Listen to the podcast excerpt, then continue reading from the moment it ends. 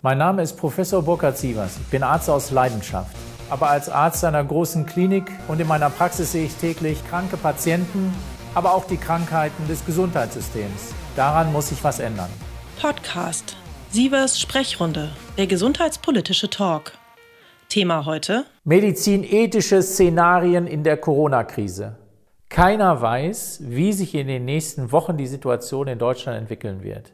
Kommen wir milde davon und reichen unsere Krankenhausintensiv- und Beatmungskapazitäten aus?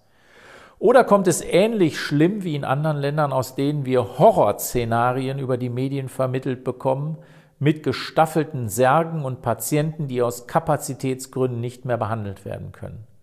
Auch dieses Szenario muss man vordenken und ethische Maßstäbe ansetzen für den Fall, dass unsere Versorgungskapazitäten eben nicht ausreichen sollten.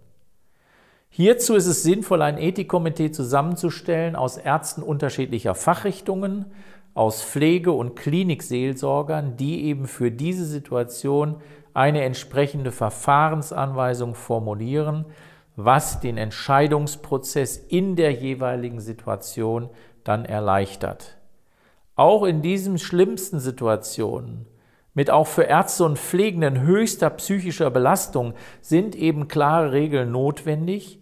Und auch wenn man diese Szenarien sicher nicht vordenken möchte, muss man sie aber vordenken und man muss sich damit auseinandersetzen, um alle möglichen Situationen entsprechend zu berücksichtigen.